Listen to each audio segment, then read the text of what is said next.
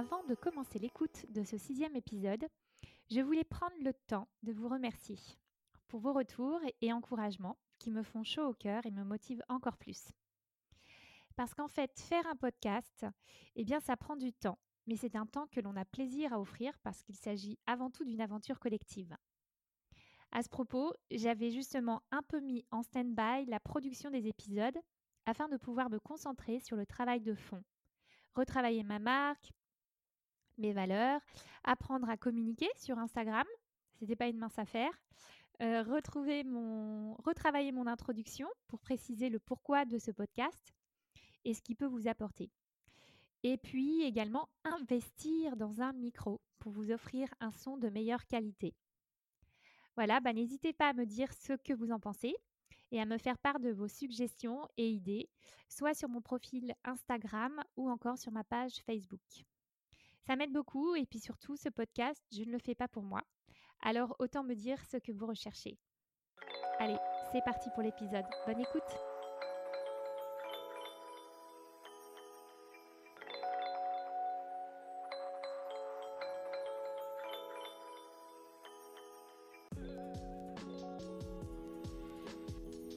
Ça vous parle l'image du hamster qui n'arrive plus à contrôler le rythme de sa roue, qui tourne de plus en plus vite?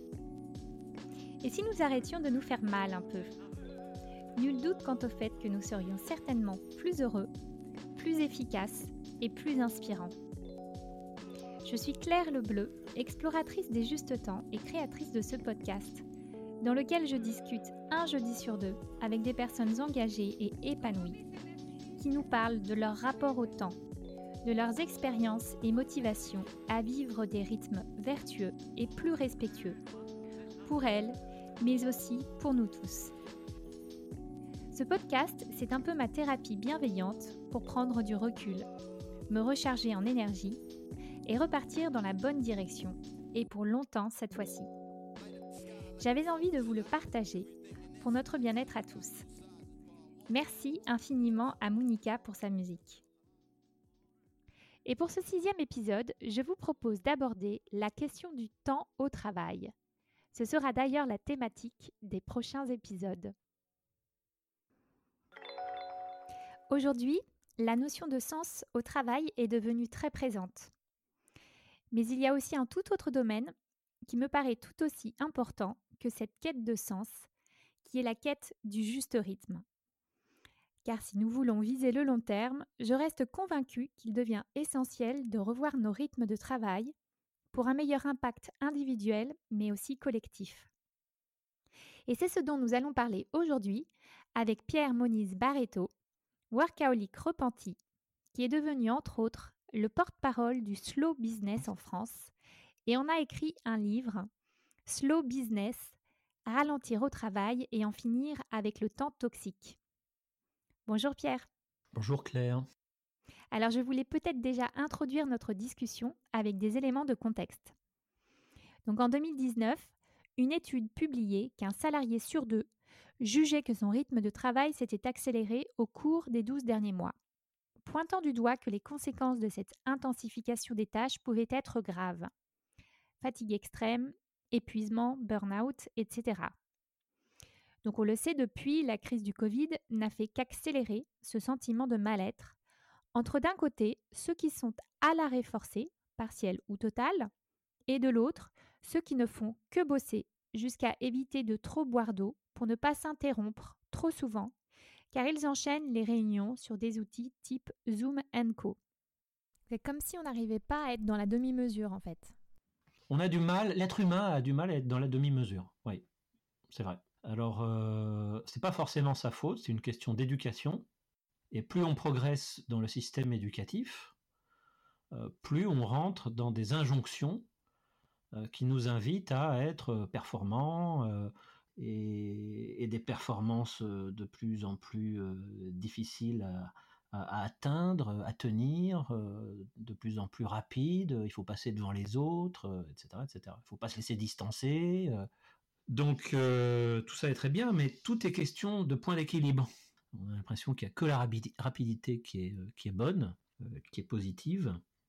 D'ailleurs, les définitions de la rapidité dans les dictionnaires, y compris les plus récents, Wikipédia, sont des définitions qui valorisent la rapidité, alors que la lenteur est définie de façon négative. Et on est conditionné d'une telle façon que, un, on a du mal à s'extraire de la croyance dominante, et deux, si on tente de, s'en extraire, si on commence à le faire, on a du mal à trouver des, points d'équilibre. c'est lent de, de redécouvrir le sens de la lenteur. mais il faut savoir prendre son temps. Ça s'apprend, ça se réapprend aujourd'hui. Or, précisément, ça ne s'apprend nulle part. Et en ce qui vous concerne, comment est-ce que vous avez réussi à vous extraire de ce modèle de la vitesse absolue? Est-ce qu'il y a eu un élément déclencheur? L'élément que je raconte dans les premières pages de Slow Business, euh, donc un, accident de voiture assez, assez grave, enfin assez grave. Il aurait pu être grave, il m'est rien arrivé, mais j'aurais pu y passer tout simplement. Oui, j'étais en train de terminer mon travail. Euh, on était en train d'aménager un, magasin d'articles de, décoration d'intérieur dans les rétro-planning euh, très contraignants euh, dans un certain nombre d'activités. Bah voilà, le, jour J, le jour J, c'est le jour J, c'est pas le jour d'après. Et là, c'était la veille. donc j'avais bossé, bossé, bossé pour euh, que tout soit, euh, tout soit nickel. Et en fait, je, je, quittais le lieu du magasin qui était en, banlieue est de Bruxelles pour rentrer dans le bureau qu'on avait dans le centre. Et j'étais tellement fatigué que euh, bah, je, pense que j'ai eu un... Je pense, on n'a jamais été sûr, mais je pense que j'ai eu un petit blackout au volant. Et donc, je n'ai pas vu euh, Euh, j'ai dû m'endormir au volant, ben, je pense. Hein.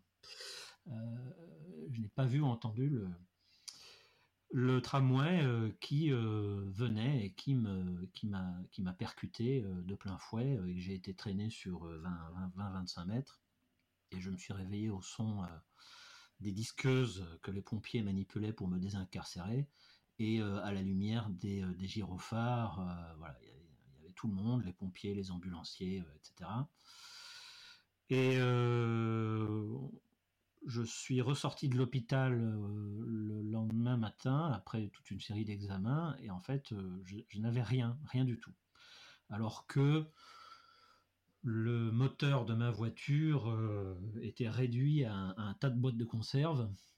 C'était assez impressionnant et que le, tram avait tranché dans la masse métallique juste au niveau de mes pieds, c'est-à-dire que j'aurais pu ne plus avoir de jambes. Euh, donc oui, c'est un événement qui m'a marqué.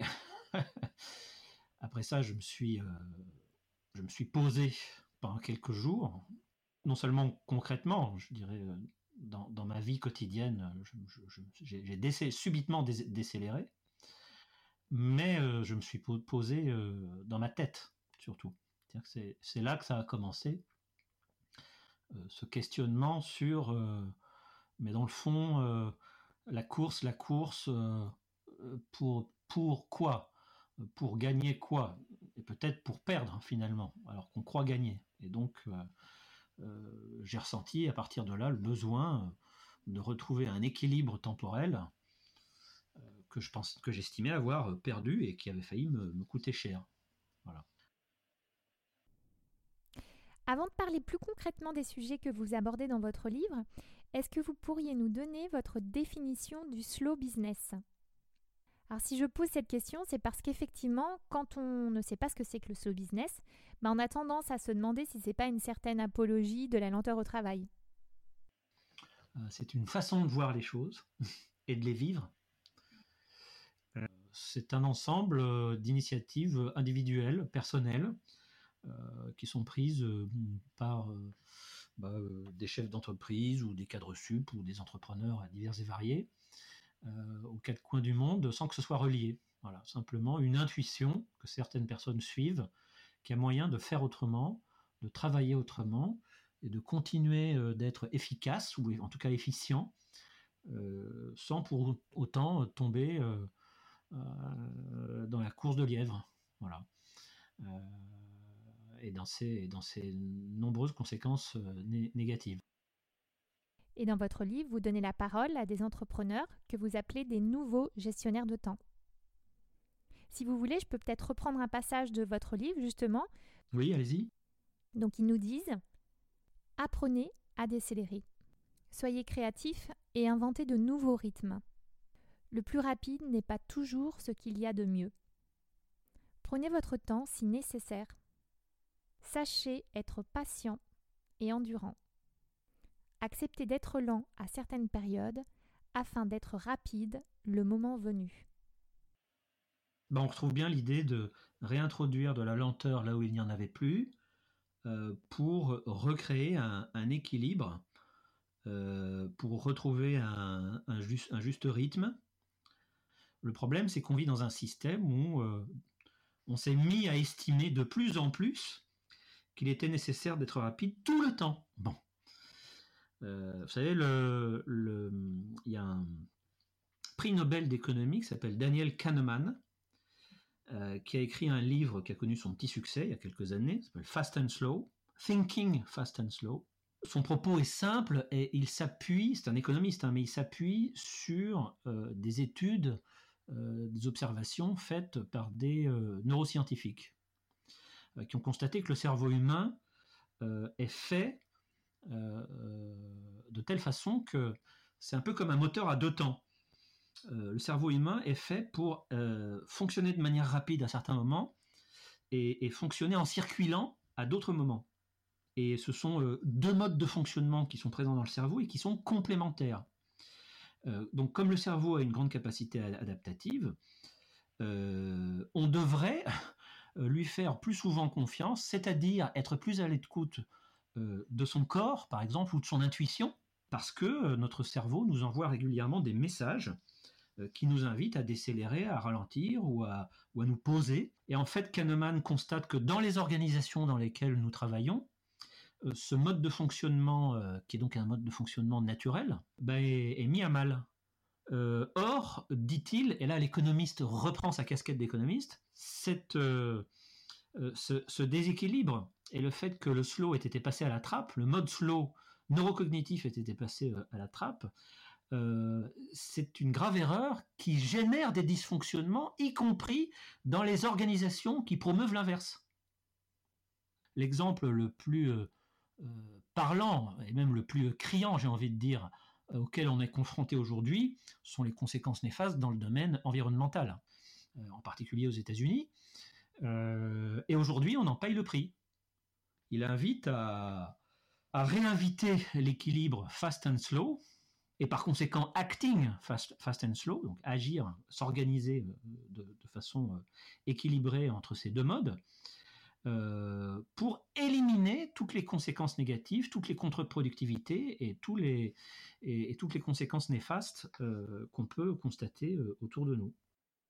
Et là, j'ai envie de parler d'un formidable patron qui s'appelle Yvon Chouinard et que vous citez dans votre livre, donc patron mythique de l'entreprise Patagonia qui a notamment écrit un livre qui s'est intitulé Let My People Go Surfing. Et effectivement, ça paraît incroyable lorsqu'on y pense, rien que ce titre de livre. Et pourtant, il a réussi à faire de son entreprise une entreprise visionnaire, durable et respectueuse du vivant. Euh, sur le plan de la gestion du temps, il s'est surtout rendu compte euh, que lui, euh, en tant que patron, fondateur, développeur de son entreprise, ne, ne fonctionnait jamais aussi bien que lorsqu'il prenait du temps pour lui et pour pratiquer ses, sports favoris, qui, étaient des sports extrêmes, alpinisme, escalade, surf. Et il s'est rendu compte qu'il ne fonctionnait jamais aussi bien que lorsqu'il se donnait du temps, lorsqu'il s'offrait du temps pour pratiquer ses sports. Ce faisant, euh, ça lui permettait euh, de revenir euh, à ses dossiers de travail, le corps rééquilibré, réénergisé, l'esprit clarifié, allégé, avec une beaucoup plus grande clarté d'esprit, avec une beaucoup plus, avec une lucidité retrouvée, comme si dans l'exercice de ces sports d'extérieur, il y gagnait naturellement, sans même, y travailler, sans même, s'y forcer. Euh, il est gagné naturellement euh, en capacité à, euh, traiter les sujets de façon plus claire, plus précise, straight to the point, comme, disent les Américains, et donc, il, organisait ensuite des rendez-vous de travail assez courts avec ses principaux collaborateurs où il allait ben, straight to the point et il perdait plus de temps en euh, réunionnite, en débriefing long et inutile, ou que sais-je, en lecture de reporting lourd, lourdingue. Bon, il avait éliminé un peu tout ça. Et ensuite, il s'est dit, bah, puisque ça marche pour moi, il faudrait que j'en fasse bénéficier mes collaborateurs. Donc il a libéré le temps de travail de ses collaborateurs, d'où le titre de son livre, Let My People Go Surfing, en leur disant, voilà, si vous travaillez chez nous, c'est parce que vous aimez euh, ce que nous faisons, donc vous-même vous pratiquez les sports euh, pour lesquels nous vendons de l'équipement, du matériel, etc., du vêtement. Donc je sais bien comment ça marche, je suis surfeur moi-même, on ne programme pas une sortie de surf, il faut que les conditions soient réunies, il faut que le climat soit réuni, il faut que la mer soit au, euh, top, euh, au bon moment, au bon endroit. Euh, je n'ai pas recruté des enfants en âge scolaire que je dois traiter comme un, comme un, maître d'école. J'estime que j'ai recruté, on a recruté des adultes responsables. vous avez des responsabilités, vous avez une mission, vous avez des objectifs. On espère que vous les tiendrez au mieux, mais si vous ressentez le besoin de lâcher la pression, euh, d'aller profiter euh, euh, de conditions exceptionnelles pour aller surfer ou d'aller voir votre grand-mère qui est malade, faites-le. Je vous donne carte blanche et je vous fais confiance. Alors, il y a eu un peu de casse, donc il a été amené à, il a été amené à licencier certains profiteurs, hein, bien entendu, mais il s'est rendu compte que la grande, la très grande majorité de ses collaborateurs jouaient le jeu et qu'ils n'avaient absolument pas à se plaindre euh, de cela et que bien au contraire, l'entreprise y gagnait en créativité, en dynamisme, en prise d'initiative, etc., etc. Mais ce n'est qu'un exemple parmi d'autres. Hein, euh, moi, j'aime bien aussi l'exemple de Jason Fried, euh, le patron fondateur de Basecamp, qui est devenu une multinationale qui fait euh, je ne sais plus combien de centaines de millions de dollars de chiffre d'affaires et qui a des clients euh, aux quatre coins du monde. Et Jason Fried, euh, Jason Fried est une icône aussi du mouvement slow business. et lui, son grand truc, par exemple, ça a été de désurgentiser, qui est également une piste très intéressante pour détoxifier son temps de travail.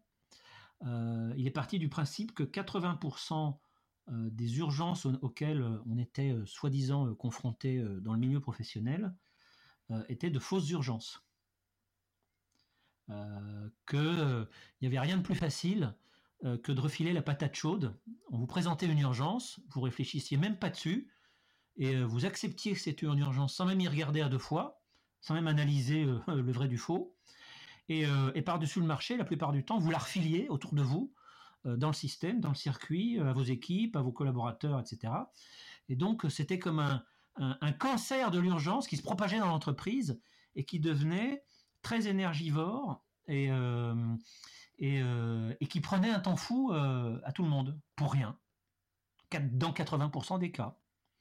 Alors 80% des cas, c'était pas son, c'était pas euh, sa croyance de départ, puisqu'il ne savait pas exactement quelle était la proportion. Il avait la croyance que ça, avait une, une, part importante et que c'était un poison dans l'entreprise. 80% des cas, c'est ce qui est ressorti à l'analyse un an, deux ans, trois ans après qu'ils aient mis ce dispositif en place, la chasse aux fausses urgences.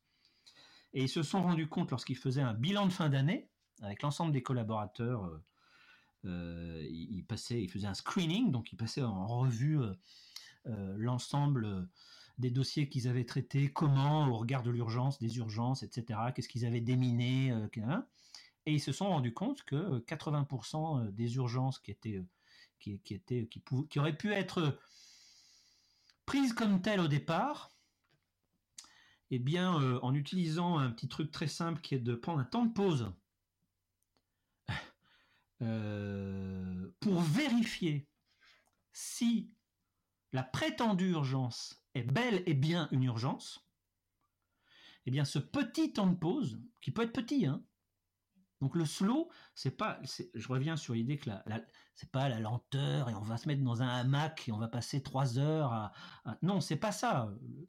Ça peut être prendre un temps de pause, donc réintroduire un temps décéléré, un temps, euh, un temps ralenti, un temps de pause. Là où il n'y en avait plus, eh bien, on le réintroduit avant de prendre en main une soi-disant urgence. On en vérifie le bien fondé, on la soupèse, on la regarde, on soulève le capot, on regarde. Alors, tu me dis que c'est une urgence. Ah bon? Pourquoi? Comment? Pour quelle raison? Euh, D'où ça vient? Où est-ce que c'est censé aller? Et puis, ils se sont rendus compte, c'est pas moi qui le dis, hein, ils se sont rendus compte que 80% des soi-disant urgences au départ n'en étaient pas, étaient des fausses urgences. Et donc en fait, l'ensemble de ces collaborateurs se sont félicités de ça parce qu'ils ont retrouvé du temps et de l'énergie d'une manière assez considérable. Et d'ailleurs, ils ont fait le même travail dans la chasse euh, aux fausses réunions, à la réunionite, euh, que la Harvard Business Review a, quantifié euh, comme responsable de milliards et milliards jetés à la poubelle aux États-Unis dans le mode de fonctionnement des grandes entreprises. Merci pour ces superbes éléments concrets. Alors, on entend parler d'entreprises plutôt de l'autre côté de l'Atlantique, donc le slow business en France, est-ce que ça a du mal à se développer et pourquoi selon vous? Oui, parce que euh, en France on est euh, euh, très très conservateur conceptuellement parlant.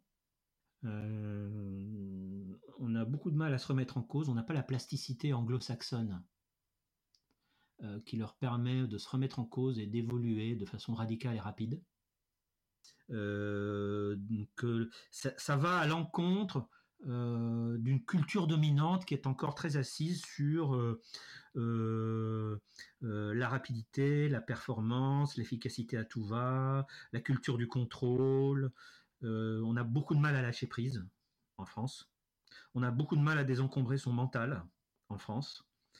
on a beaucoup de mal à simplifier ses attentes en France on a beaucoup de mal à redonner de l'importance au temps intuitif dans les milieux professionnels. On a beaucoup de mal à, détrôner le présentéisme. Bah D'ailleurs, c'est une des choses intéressantes qu'on est en train de vivre avec cette crise du Covid, euh, c'est que euh, on est forcé à briser ce, présentéisme qui était, euh, jusqu'à ce que le Covid éclate, quelque chose auquel on ne touchait pas. En particulier dans les grandes entreprises. La, liste est longue des éléments avec lesquels nous avons euh, du mal en France. C'est culturel, c'est historique. Alors on est comme tout le monde, on évolue. Mais on évolue euh, avec plus de résistance, avec plus de lourdeur, avec... Notre culture fait qu'on a clairement du mal à passer à l'acte. À la décharge des chefs d'entreprise, en particulier des chefs de, de, de, PME, enfin d'entreprises qui commencent à compter un certain nombre de salariés, on, est aussi dans un pays qui est très contraint euh, sur le plan administratif, légal et réglementaire. Donc on ne touche pas comme ça au temps de travail, on ne touche pas comme ça aux droits des salariés.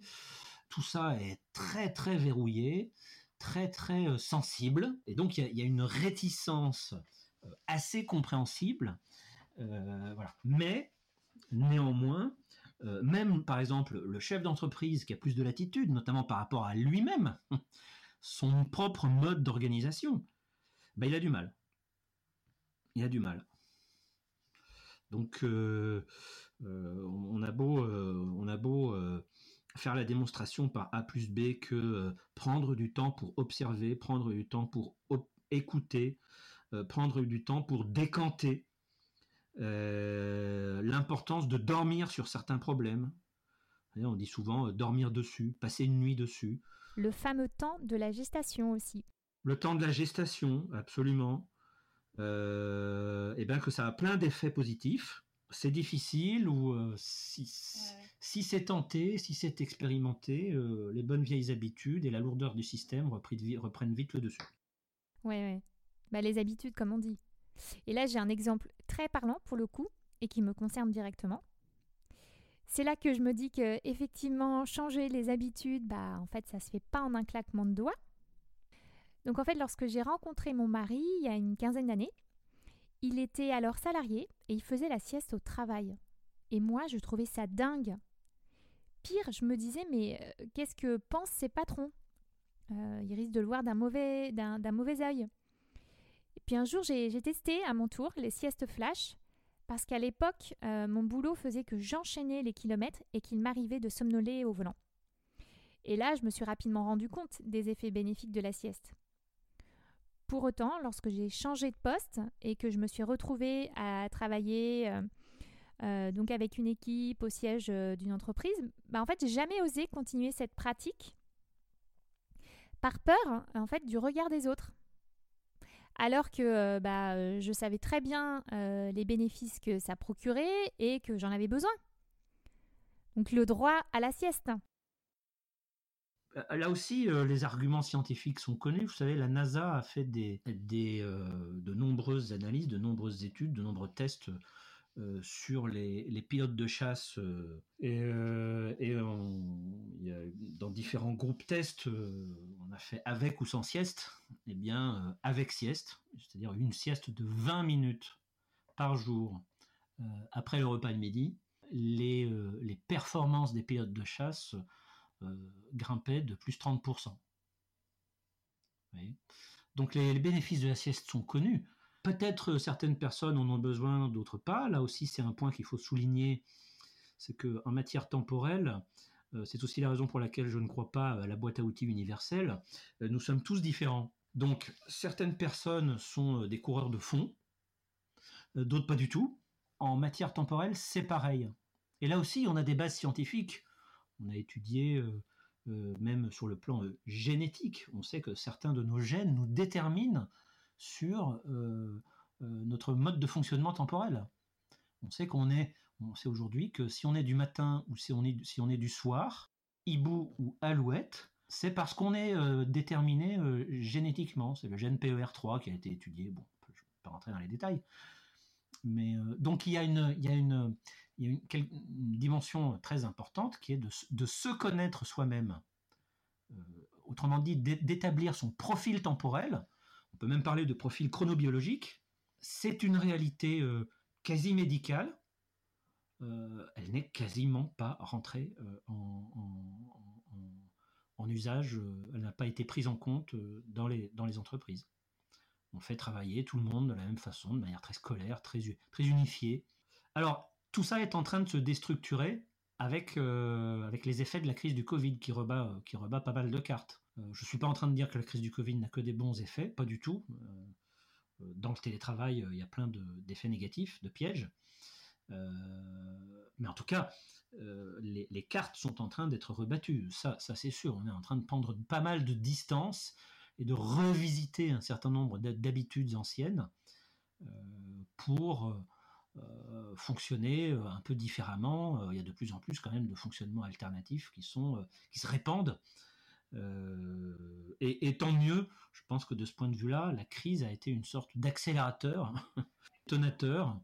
Ça me fait penser à des échanges que j'ai de temps en temps avec des amis qui sont salariés plutôt du secteur privé et qui m'expliquent que depuis la mise en place du télétravail dans leur organisation, bah, ils n'ont souvent même plus le temps de pause le midi pour déjeuner et que ça devient de plus en plus fréquent que leur manager leur envoie des invitations, ou on va plutôt dire des injonctions, à participer à une réunion euh, entre midi et deux. Puis euh, ils osent même pas, enfin ils pensent même pas à dire, bah en fait, est-ce que c'est possible de manger? Et là, on se pose forcément la question du rôle des managers. Donc aujourd'hui, c'est quoi un bon manager?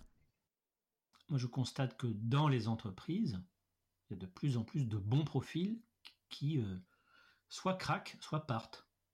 Il y a eu une, multiplication, en particulier en, 2020, euh, de personnes qui ont soit quitté les grandes villes pour s'établir ailleurs en profitant de la possibilité de travailler à distance dans des environnements de plus grande qualité pour retrouver une meilleure qualité de vie, également sur le plan temporel, ou qui ont tout simplement euh, quitté, leur, quitté leur travail euh, constatant euh, assez vite les effets pervers euh, du télétravail mal managé, pour se lancer dans, des voies plus, plus indépendantes, pour retrouver un, rapport au temps plus équilibré, quitte à gagner moins, voire bien moins.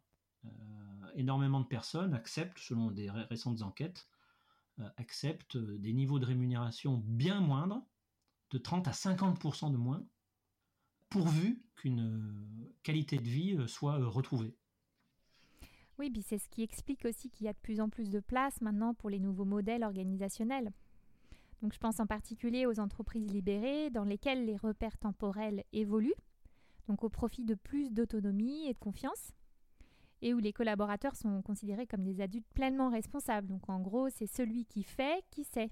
La question du, d'un rapport euh, au temps euh, euh, re-responsabilisé et libéré, entre guillemets, est importante.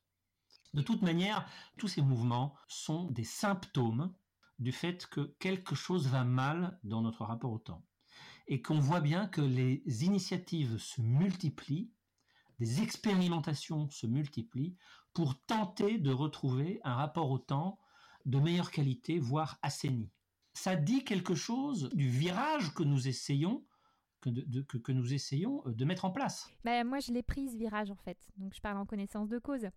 Alors c'est sûr, hein, je suis toujours en incertitude, mais euh, je suis très, très heureuse de l'avoir pris ce virage et, j'ai envie que d'autres personnes puissent le prendre pour leur meilleur équilibre et, un meilleur euh, équilibre collectif aussi. Oui, mais c'est une fois encore, euh, c'est la contrainte, c'est la contrainte organisationnelle, c'est-à-dire euh, c'est beaucoup plus facile lorsqu'on est un indépendant, mmh, euh, ou, lorsqu'on est une toute petite équipe très mobile, très très souple, très agile, que lorsqu'on est une entreprise de plus de 50 salariés.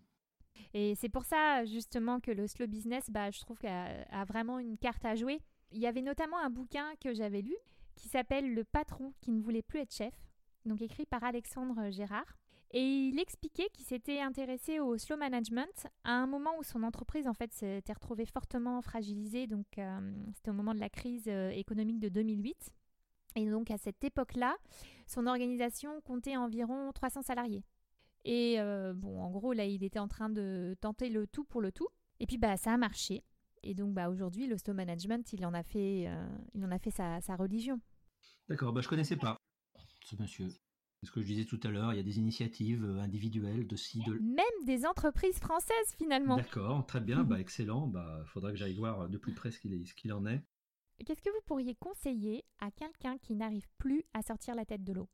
De réintroduire petitement, mais sûrement, un peu de temps off, un peu de temps lent, un peu de temps décéléré, un peu de temps ralenti, un peu de temps posé, là où c'est possible le petit temps de méditation de quelques minutes.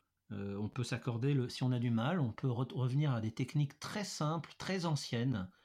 Euh, moi, devant moi, sur mon étagère de, bibliothèque, j'ai euh, un, sablier. de temps en temps, je le mets, et le temps que le sable s'écoule, eh ben, je lâche. Je, parfois en silence, parfois j'allume un bâton d'encens en même temps, parfois je lis. Voilà. J'ai déjà fait l'exercice une ou deux fois avec des personnes qui étaient peut-être plus ouvertes ou plus disposées à faire l'exercice, de mettre à plat. Bon, ok, racontez-moi votre journée type. D'ailleurs, c'est quelque chose que Jason Fried faisait aussi. Il mettait à plat sa journée type. Et il se disait, ah ben là, là, je pourrais prendre cinq minutes pour aller, aller faire quelques tours euh, de marche dans le square qui est juste en bas de l'immeuble lorsque euh, euh, je, rentre d'un rendez-vous professionnel et que je reviens au bureau, euh, avant de me remettre tout de suite en selle et de repartir sur les dossiers, etc., je vais me poser quelque part dans une salle de réunion vide et je m'accorde quelques instants et je fais le point. si je sens que ma tête est encombrée, que je suis trop pris par les dossiers, les réflexions, les problèmes, que ça se bouscule, etc un petit moment de décantation, un petit moment de clarification. Et il ne faut pas, faut pas de grands efforts, il ne faut pas de grandes, de grandes élasticités euh, pour ça. Hein. C'est également excellent de prendre euh, une pause de, de trois jours par an, mais c'est un autre type d'exercice. Euh, alors je le recommande également vivement, hein. bon, pour soi, dans un endroit complètement déconnecté, au vert, etc. Mais c'est un autre type d'exercice. Mais je dis, il est possible de, réintroduire un peu de temps ouvert, de temps libre, euh, par-ci, par-là, dans sa semaine ou dans sa journée. Et si c'est vraiment pas possible au boulot, Alors, en dehors du boulot, oui, c'est possible, ça doit être possible. Et ça peut se faire progressivement, comme ça. Et puis je compléterai en disant qu'ils prennent aussi le temps de lire votre livre, Slow Business, parce qu'il y a vraiment euh, plein de pistes inspirantes à aller explorer. C'est gentil C'est pas que gentil, hein, je l'ai lu moi, ça m'a fait un bien fou. Ça a été une véritable bouffée d'oxygène et d'optimisme en fait. Voilà. Question bonus. Un livre qui vous a inspiré, qui vous fait du bien et que vous avez plaisir à partager auprès des gens que vous aimez bien. Euh, c'est le Tao Te King. Au VIe siècle euh, avant Jésus-Christ, euh, Lao Tse avait écrit ce, traité de philosophie, d'énergie et de, temps et de rapport à la vie. C'est plein de sagesse, c'est plein d'énergie, c'est plein de bon sens. Et régulièrement, je vais l'ouvrir et régulièrement, ça me fait du bien. Régulièrement, je, vais, je l'ouvre au hasard et je tombe sur une perle. C'est vraiment un des très grands petits livres de l'histoire de l'humanité et qui a beaucoup à nous dire sur euh, le sens de la vie et le, et le rapport au temps. Donc ça s'écrit Tao, T-A-O, T, T-E, King, K-I-N-G. C'est Lao Tseo, l'auteur, présumé. Eh bien, en écoutant Pierre, ça ne fait que confirmer mon intuition qu'il est possible de trouver le juste équilibre entre sa vie pro et sa vie personnelle et que cet équilibre, c'est celui que j'ai envie de vivre et de transmettre à mes enfants, par exemple. Changer le regard sur le monde du travail, montrer qu'il peut être une source d'épanouissement importante dans nos vies. Un grand merci à Pierre d'avoir introduit le sujet du temps au travail, sujet plus que d'actualité en ce moment, et que je vais continuer d'aller explorer dans les épisodes suivants. Qu'avez-vous pensé de cet épisode? Qu'allez-vous commencer à mettre en place? Venez, on en discute sur mon compte Instagram, lebontempo.podcast ou sur ma page Facebook, Le Bon Tempo, et si le temps devenait notre allié. La meilleure façon de me soutenir est d'en parler autour de vous et de me mettre un commentaire suivi de 5 étoiles sur Apple Podcast. Merci et à bientôt